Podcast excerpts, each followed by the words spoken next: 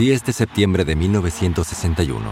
Los espectadores se agrupan a lo largo del borde de la pista de carreras de Monza en Italia, uno de los circuitos más brutales y de alta velocidad del mundo. Dos pilotos de carreras aceleran a más de 160 kilómetros por hora. Luchan por una posición en una curva de 180 grados llamada parabólica. Detrás del volante del Ferrari rojo está Wolfgang von Trips, un conde de Alemania Occidental, mientras que Jimmy Clark de Escocia conduce un Lotus Verde Lima. Cuando entran en la curva, están uno detrás del otro luchando por la posición. Sus ruedas se tocan. Luego, en la segunda vuelta, al acercarse a la curva en la sección interna del circuito de la carretera, sucedió. Los autos giran.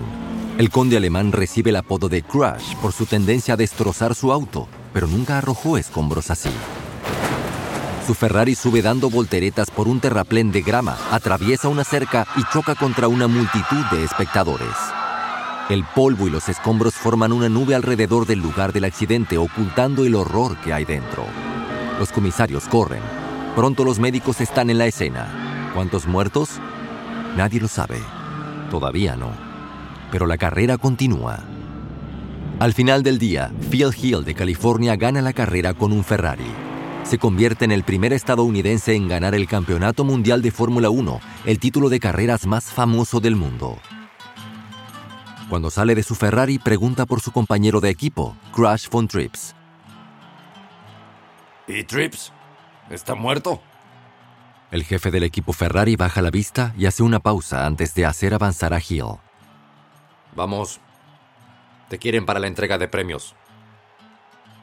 Von Trips está muerto y también más de una docena de espectadores contra los que se estrelló. A la mañana siguiente, el fundador y jefe de los autos Ferrari, Enzo Ferrari, permanece aislado detrás de las puertas de su fábrica en Maranello, a unas dos horas en automóvil de la pista de carreras de Monza. Ferrari es un hombre solitario que no asiste a las carreras, a pesar de que sus autos rojos son los más famosos del mundo. Como miles de personas, vio el accidente por televisión. Mira fijamente el titular del periódico de la mañana. 15 muertos por la tragedia de Monza. La investigación comenzó en el autódromo. Su equipo acaba de ganar un campeonato mundial. ¿Pero a qué costo?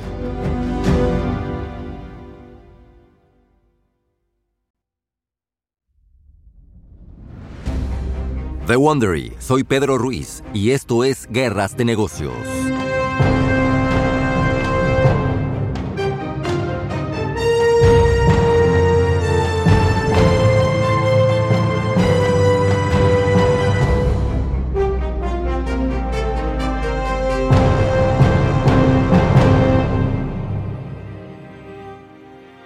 Repasaremos su historia con una serie de tres partes, Ferrari versus Lamborghini. Esta es una rivalidad que se ha librado durante décadas con la velocidad, la ingeniería y los automóviles más escandalosos que jamás hayan rodado por una carretera, en la exhibición, en la pista de carreras y hasta en las pantallas de cine. Pero comienza con una discusión entre un famoso fabricante de autos y su rico cliente, una explosión que se volvió legendaria en el mundo del automovilismo. Este es el episodio 1. El guantelete. Enzo Ferrari pasó por esto antes. Las paredes de su oficina están llenas de retratos enmarcados de pilotos fallecidos mientras competían con sus autos. Fue criticado muchas veces por preocuparse más por sus autos que por los hombres que los conducen. Hasta el Vaticano intervino para regañar a Ferrari luego de un accidente particularmente grave en 1957 durante la Mille Miglia de Italia, una carrera de 1.635 kilómetros en vías públicas acordonadas en Italia. 12 espectadores murieron, además de un famoso piloto de carreras de Ferrari, que fue cortado en dos. Esta vez, 14 espectadores están muertos. El mundo entero está atónito con la noticia. Una avalancha de editoriales de periódicos pide el fin de las carreras y límites en la velocidad de los autos. Ferrari está bajo ataque. En la fábrica de la empresa los empleados de Ferrari sienten la presión años de lidiar con la arrogancia de Enzo Ferrari y el estrés de construir los mejores autos de carrera del mundo los desgastaron. Durante los días siguientes, las discusiones y los resentimientos insignificantes finalmente estallan en una rebelión a gran escala, como una llanta que revienta. algunos de los empleados más importantes de Ferrari renunciaron. El ingeniero de Ferrari, Giotto Bizzarini, se encuentra entre los desertores. Está disgustado con la inercia de la empresa y furioso con la familia Ferrari. Bizzarini soñó durante mucho tiempo con superar a su antiguo jefe. ¿Qué mejor venganza podría encontrar que unirse a una compañía que podría construir un auto mejor que el Ferrari? Unir fuerzas con un nuevo líder. Él no imagina que encontrará a ese hombre a solo 32 kilómetros, un joven fabricante de tractores y acondicionadores de aire que nunca construyó un automóvil, al menos no todavía. ¿Su nombre? Ferruccio Lamborghini. La partida de Bizzarini y varios compañeros ingenieros de Ferrari en 1961 se conoce como la Revuelta del Palacio. Está a punto de encender una de las rivalidades más emocionantes de toda la historia del automóvil. En 1961, Enzo Ferrari, de 64 años, había creado un imperio único al satisfacer su pasión por el automovilismo. Él mismo fue un corredor, pero renunció temprano. Algunos dicen que tuvo una crisis nerviosa debido a la violencia del deporte, aunque el mismo Ferrari niega esta historia. Afirma que el nacimiento de su primer hijo, Dino, en 1932, lo convenció de dejar las carreras. Durante la Segunda Guerra Mundial, Ferrari construye su fábrica en el pueblo rural de Maranello. Cuando termina la guerra, lanza su empresa, construye autos de carretera y los vende a hombres fabulosamente ricos. Sus autos de carretera construidos a mano pronto se hicieron conocidos como los vehículos más exóticos que el dinero puede comprar. Esculturas bellamente elaboradas de metal, vidrio, cuero y caucho, con motores de carreras.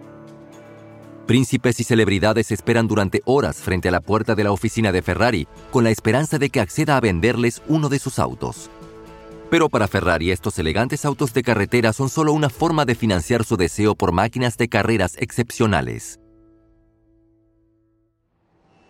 Es 1962, un año después de la revuelta del Palacio Ferrari. Uno de los clientes adinerados de la empresa, Ferruccio Lamborghini, llega a la fábrica. El impetuoso joven diseña tractores y fabrica acondicionadores de aire en Bolonia. Lamborghini es un hombre de negocios de voluntad fuerte, con un traje y una corbata de corte fino, con anteojos negros de montura gruesa. Le encantan los autos y posee las máquinas más codiciadas del mundo, incluidos dos autos Ferrari. Un portero cuida la puerta de la fábrica. Detrás de la puerta se encuentra la oficina de Enzo Ferrari, un sencillo edificio de ladrillo rojo de dos plantas con el nombre Ferrari escrito en letras gruesas.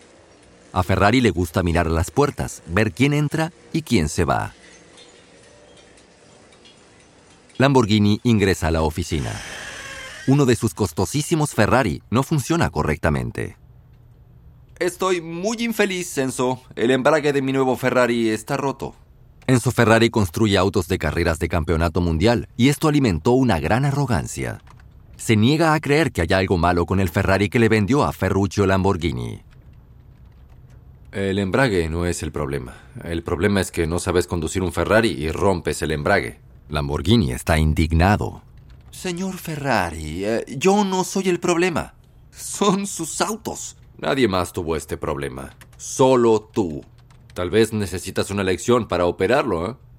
Es el auto, te digo. ¿Y sabes qué? Nunca volveré a comprar tus autos. Tal vez de ahora en adelante haga mis propios autos. Y funcionarán como yo quiero. Enzo se cruza de brazos y aprieta los dientes. Pero ¿cómo se atreve? Mis autos serán mejores que el Ferrari. Mucho mejores. Construiré el auto perfecto. Y así, Lamborghini se marcha furioso. Para sorpresa de Enzo Ferrari, Ferruccio se mueve rápidamente. La gente lo desaprueba.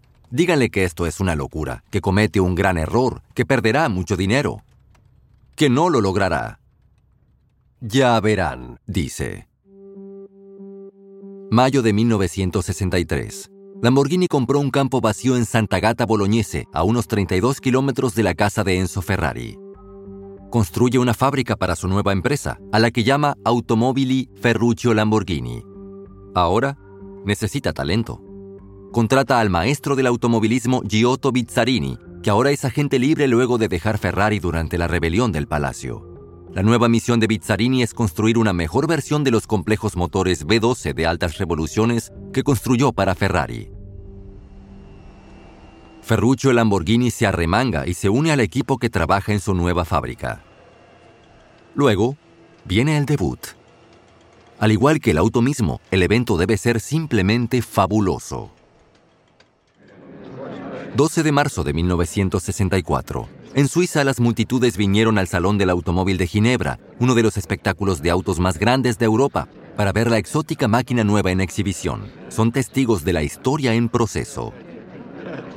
En un stand, el primer prototipo de automóvil Lamborghini, el 350 GTB de cuatro asientos, genera exclamaciones ahogadas. ¡Oh! y ¡ah! ¿Qué es? Parece un Ferrari, pero no lo es. Es un Lamborghini. ¿Un Lamba qué? Como un Ferrari, el nuevo Lamborghini parece majestuoso, exótico e increíblemente agresivo. No hay una superficie plana en ninguna parte de este auto. Parece algo hecho a mano por un escultor. El automóvil tiene ruedas brillantes con radios de alambre, como los Ferrari. Su estilo es único e inconfundiblemente italiano, como los Ferrari. Lo que no tiene es... un motor. El ingeniero jefe Giotto Bizzarini planeó colocar un motor V2 en este automóvil, pero el tiempo no le alcanzó. Así que el vehículo se presenta al público con el capó cerrado y sin nada debajo. Enzo Ferrari no se quedó quieto. Al otro lado de la misma sala, Ferrari no tiene ni uno ni dos, sino tres autos en exhibición. Está el 330 GT 2 más 2, el 250 GT Luso y la pieza de resistencia, el 500 Superfast. En última instancia, Ferrari construirá solo 36 de estos 500 Superfast, que hoy costaría aproximadamente 240 mil dólares. En 1964, solo los más ricos pueden siquiera soñar con gastar esa cantidad de dinero en un automóvil. Esta nueva rivalidad en el mundo del motor se convierte en el rumor más candente. Según todos los informes, el primer modelo de Ferruccio Lamborghini es un gran éxito y comienza a vender versiones para clientes con un motor Bizzarini B12, nombrado en honor a su ingeniero en jefe.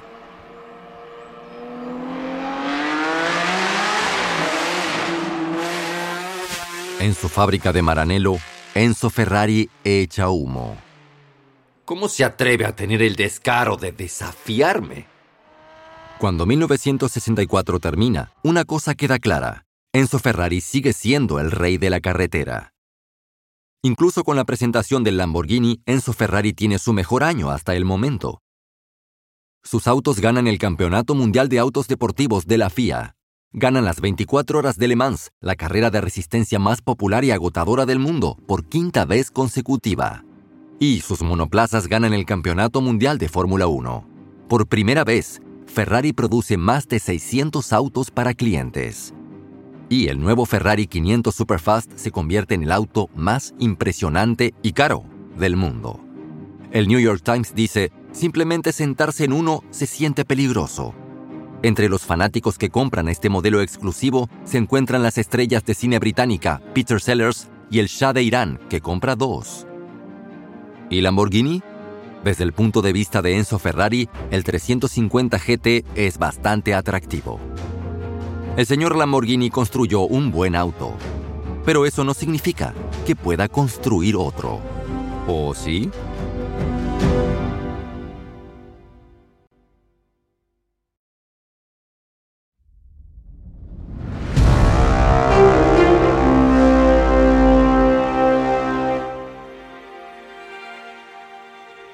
A mediados de la década de 1960, la región de Emilia-Romagna, en Italia, es conocida como el nirvana ruidoso de los automóviles. Metalúrgicos, mecánicos y artesanos del cuero trabajan a un ritmo febril. Aquí no solo están las fábricas de Ferrari y Lamborghini, Maserati también se fundó en esta región y todavía fabrica sus automóviles aquí. La pequeña pero magnífica empresa de motociclismo Ducati también está aquí. Y un fabricante de automóviles nacido en Argentina llamado De Tomaso que pronto se hará famoso por construir el Pantera y el Mangusta. Aún así, nada eclipsa el poder y la fama de Enzo Ferrari. 10 de mayo de 1967. En el Gran Premio de Mónaco, los autos de Fórmula 1 corren por las estrechas calles de Monte Carlo. Lorenzo Bandini, un piloto italiano en el Ferrari 18, corre segundo. acelera hacia el famoso puerto que bordea el mar Mediterráneo. El sol del Mediterráneo brillando detrás de los tejados ahora al final de la tarde. Pero la rueda de Bandini golpea la barandilla y su auto se sale de control. Aterriza boca abajo en el pavimento y explota en una bola de fuego. Miles de televidentes ven la escena con horror, mientras las cámaras de televisión estadounidenses siguen rodando. Ahí va Baldini. Y Baldini chocó. Oh, el auto está boca arriba.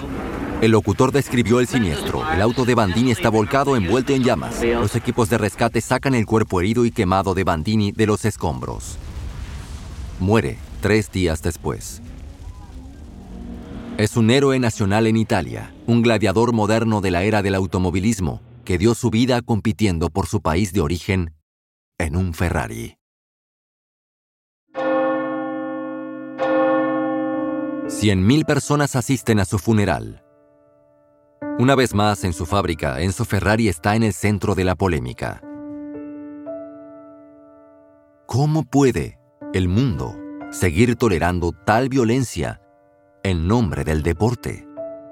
La verdad es que la muerte de estos pilotos parece despertar más interés en las carreras. Y en los autos de carretera de los clientes de Ferrari, vehículos que, cuatro décadas después, tendrán un valor de millones y millones de dólares. Pero Ferrari sigue siendo casi un ermitaño. En los raros casos en los que concede entrevistas, es a la vez poético y críptico. Todo lo que hice probablemente lo hice porque no podía hacer nada menos. Un día quiero construir un auto que sea más rápido que todos y luego quiero morir. En su autobiografía describe su relación con sus autos. Este tipo de amor que puedo describir de una manera casi sensual o sexual dentro de mi subconsciente es eh, probablemente la razón principal por la que durante tantos años ya no fui a ver correr mis autos. Pensar en ellos, eh, verlos nacer y verlos morir, porque en una carrera siempre mueren. Aunque ganen. Es insoportable. El aura del hombre y sus autos de carrera atrae a seguidores devotos. Un piloto de carreras lo describe de esta manera. Entendí que Ferrari es eh, una religión ¿Cómo puede un novato competir con eso? Ferruccio Lamborghini está desesperado por averiguarlo. En su fábrica, Lamborghini debe descubrir cómo mejorar su primer automóvil, el 350 GT. Sabe que nunca podrá competir con Enzo Ferrari en las carreras. Pero competirá con sus autos de carretera. Se propone construir autos que sean tan lujosos, tan hermosos y rápidos que conquistarán el mundo a través de la estética pura y el rendimiento. Un día, tres de sus ingenieros acuden a él con un diseño en el que estuvieron trabajando en su tiempo libre. Los hombres tienen 27 años, jóvenes genios. Lamborghini extiende los papeles sobre su escritorio. Mira su diseño y ladea la cabeza. El diseño no se parece a nada que él o cualquier otra persona haya visto. El automóvil está diseñado para tener su motor justo detrás de los dos asientos. El peso del motor se coloca entre los dos ejes, al igual que en un auto de Fórmula 1 y los últimos prototipos de autos de carreras. Este diseño de motor central es inédito en un automóvil de carretera. ¿Y la carrocería del auto? Parece que podría despegar hacia el espacio. Tiene una trompa larga y una parte trasera cónica con guardabarros curvos que se arquean sobre las ruedas delanteras y se ve musculoso en la parte trasera. Lamborghini frunce el ceño y respira hondo antes de comentar. Ah, este diseño me pone nervioso. Es tan revolucionario, tan eh, tecnológicamente avanzado, tan arriesgado. ¿Construimos autos para la carretera o para la pista de carreras? La pregunta es profunda. La respuesta determinará la dirección de la empresa. Después de pensarlo durante días, Lamborghini invita a los ingenieros a su oficina. Tomé una decisión. Construiremos este auto. Los ingenieros se miran y sonríen. Celebrarán más tarde. Por ahora eh, llamaremos al nuevo auto P400. Eh, ya pensaré un mejor nombre y, y lo quiero listo para el Salón del Automóvil de Ginebra, ¿eh? Los tres hombres están atónitos. Solo faltan unas semanas. Casi no hay tiempo. A medida que se acerca el Salón del Automóvil de 1966, el equipo termina el auto, pero no el motor. Una vez más, el prototipo de Lamborghini debutará con el compartimiento del motor sellado y sin motor adentro. Lamborghini siempre se identificó con su signo astrológico, el Tauro, el símbolo del toro. Decide llamar a este auto el Miura, en honor a un linaje de toros de Lidia de la región de Sevilla, España. El nombre perdurará durante toda la historia de la empresa. Marzo de 1966. Una vez más, los entusiastas de los autos llegan al Salón del Automóvil de Ginebra, pero el verdadero atractivo es la rivalidad latente entre los exóticos fabricantes de autos italianos. Ferrari tiene en exhibición su nuevo 365 California Cabriolet, un descapotable de dos asientos con una forma alargada y elegante. Tan elegante que parece más una obra de arte que una pieza de maquinaria. Solo se construirán 14. Es una bestia sexy con una velocidad máxima de 240 km por hora, lo que lo convierte en el convertible más rápido del mundo. Pero para consternación de Ferrari, el nuevo Lamborghini Miura se acerca rápidamente a su punto ciego.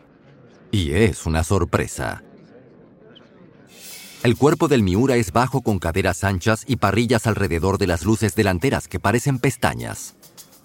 Todo es hermoso, elegante y rudo a la vez. Un periodista se esfuerza por describir este nuevo auto y se decide por cuatro palabras simples. Asombroso, hermoso, impactante, revolucionario. Cuando el Lamborghini Miura finalmente sale a la venta, tiene un motor V12 de 4 litros y 350 caballos de fuerza derivado del diseño original de Bizzarini. El auto es nada menos que el vehículo deportivo más rápido del mundo, con una velocidad máxima de aproximadamente 273 km por hora. Y puede pasar de 0 a 100 por hora en poco más de 6 segundos. ¿El precio? Unos 20 mil dólares, o unos 160 mil dólares en la actualidad. Es mucho dinero, considerando que el auto es construido por una compañía nueva con poca trayectoria en la que apoyarse. Años más tarde, el Lamborghini Miura será llamado el primer superauto. También será llamado innumerables veces a lo largo de los años el auto más hermoso jamás diseñado. El Miura puso a Lamborghini en el mapa internacional. Y es solo cuestión de tiempo antes de que esta belleza vaya a Hollywood. Es 1969 y los cinéfilos de toda Europa y los Estados Unidos hacen fila para ver una nueva película llamada La estafa maestra. Cierto, Michael Caine tiene el papel principal, pero para muchos el Miura es la verdadera estrella. Es increíblemente sexy y rápido, rojo brillante, puramente italiano. La película comienza con un hombre fumando un cigarrillo mientras conduce a gran velocidad por los Alpes. El conductor choca el Miura contra una excavadora y estalla en llamas. La película es genial. Pero en la década de 1970, la perspectiva cambia. El choque y esa bola de fuego simboliza lo que está a punto de sucederles tanto a Lamborghini como a Ferrari. El problema está a la vista. Un gran problema. En el próximo episodio, Lamborghini y Ferrari luchan con nuevos modelos deslumbrantes, velocidades cada vez mayores y papeles aún más importantes en películas icónicas. Todo en el contexto de la angustiosa crisis del petróleo de la década de 1970. Lamborghini construye el auto más escandaloso de todos. Pero Ferrari tiene una respuesta.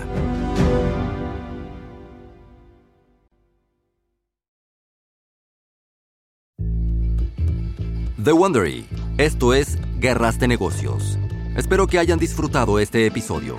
Y una nota rápida sobre las conversaciones que estuvo escuchando. No podemos saber exactamente qué se dijo, pero este diálogo se basa en nuestra investigación. Soy su anfitrión, Pedro Ruiz. A.G. Bain escribió esta historia. Karen Lowe es nuestra productora y editora senior. Emily Frost editó esta historia. Nuestras productoras son Jenny Lower Beckman y Carlota Aparicio. Diseño de sonido original por Bay Area Sound. Emily Cankle es nuestra productora general. Nuestros productores ejecutivos son Jessica Radburn y Marshall Louis. Creado por Hernán López para Wondery.